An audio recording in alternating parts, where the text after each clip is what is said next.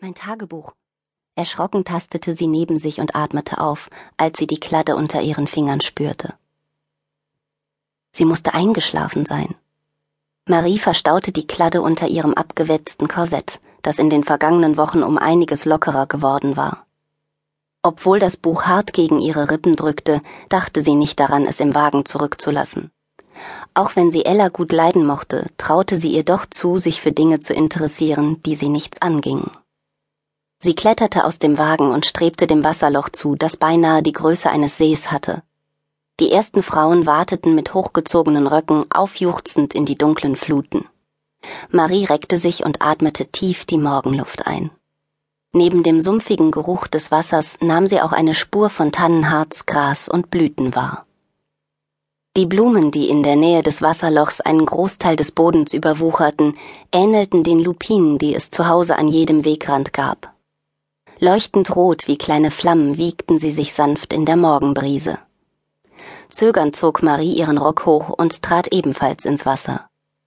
Als sich ihre Beine an die Kälte gewöhnt hatten, bemerkte sie ein paar Männer hinter den Wagen, Treckbegleiter, die für ihre Sicherheit sorgten und die Wagen durch das unwegsame Waldgebiet lenkten.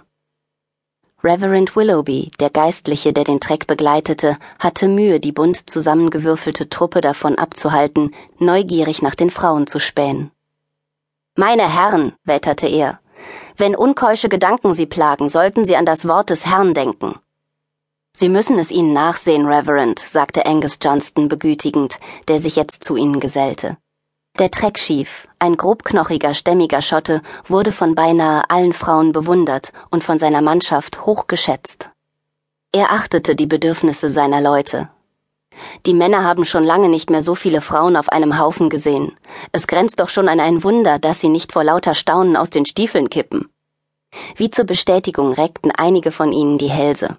Ihre Blicke trafen auch Marie, die allerdings nicht vorhatte, sich weiter zu entblößen. Sie wusch sich rasch Gesicht, Hände und Füße.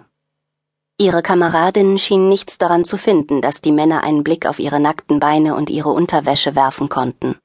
Ungeniert bespritzten sie sich mit Wasser.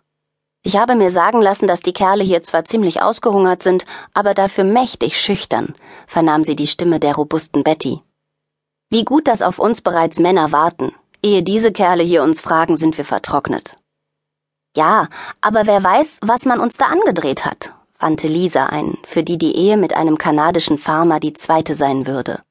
Am Ende sind es alte Kerle, bei denen das Ehebett kalt bleibt. Schockiert schnappte Marie nach Luft. Wieder einmal fühlte sie sich deplatziert unter den Frauen, die redeten, wie ihnen der Schnabel gewachsen war. Wie sie recht schnell herausgefunden hatte, konnten die wenigsten von ihnen lesen und schreiben.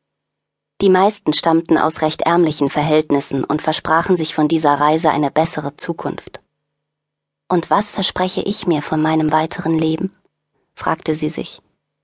Nur ein Mann, der für mich sorgt, oder doch noch etwas anderes? Bei der Vorbereitung für die Ausreise hatte sie gehört, dass Frauen hier auch einem Beruf nachgehen konnten.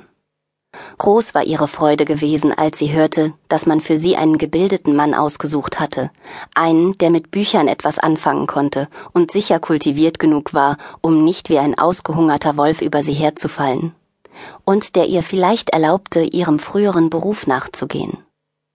Jemand tippte auf ihre Schulter. Erschrocken wandte sich Marie um. Auf Ellas Gesicht breitete sich ein schadenfrohes Lächeln aus. Hab ich dich erschreckt? Ein bisschen, gab Marie zu, während sie ihre Röcke wieder ordnete.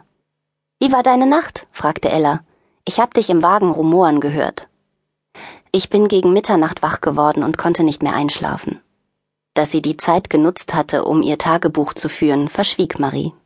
Dafür, dass du kaum Schlaf bekommen hast, siehst du aber ganz gut aus, entgegnete Ella bewundernd. Dann schweifte ihr Blick hinüber zu den Männern, die eine Predigt von Reverend Willoughby zu hören bekamen. Ein paar von den Männern sollen angeblich über dich reden. Über mich? Ja, über dich, bestätigte Ella, während sie ihre dunklen Locken schüttelte. Betty hat es erzählt. Sie hat sich bestimmt verhört, winkte Marie verlegen ab. Du weißt es doch selbst, ihr Englisch ist nicht besonders gut. Aber dafür reicht es, glaube ich.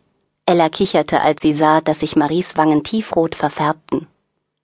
Unter den Männern waren einige, die ihr durchaus hätten gefallen können, doch die Tatsache, dass sie verlobt war, hatte sie davon abgehalten, sich schwärmerischen Fantasien hinzugeben